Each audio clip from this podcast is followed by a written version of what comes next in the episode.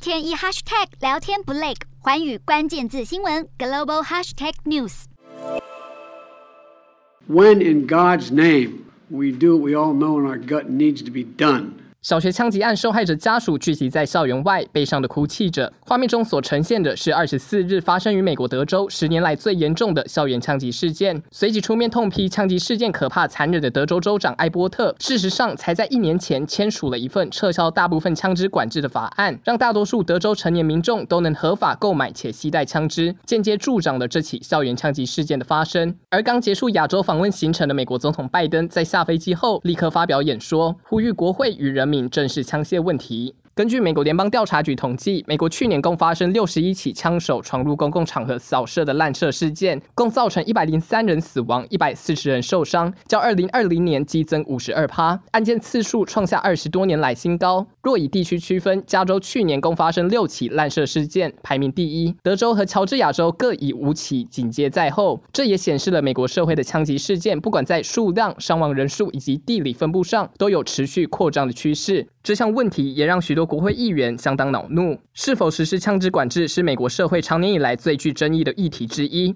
而近年来，枪手滥射事件更在美国逐渐成为日常。平民百姓对于这种暴力现象的厌倦与痛恨，已让这项争议已久的问题再次浮上台面。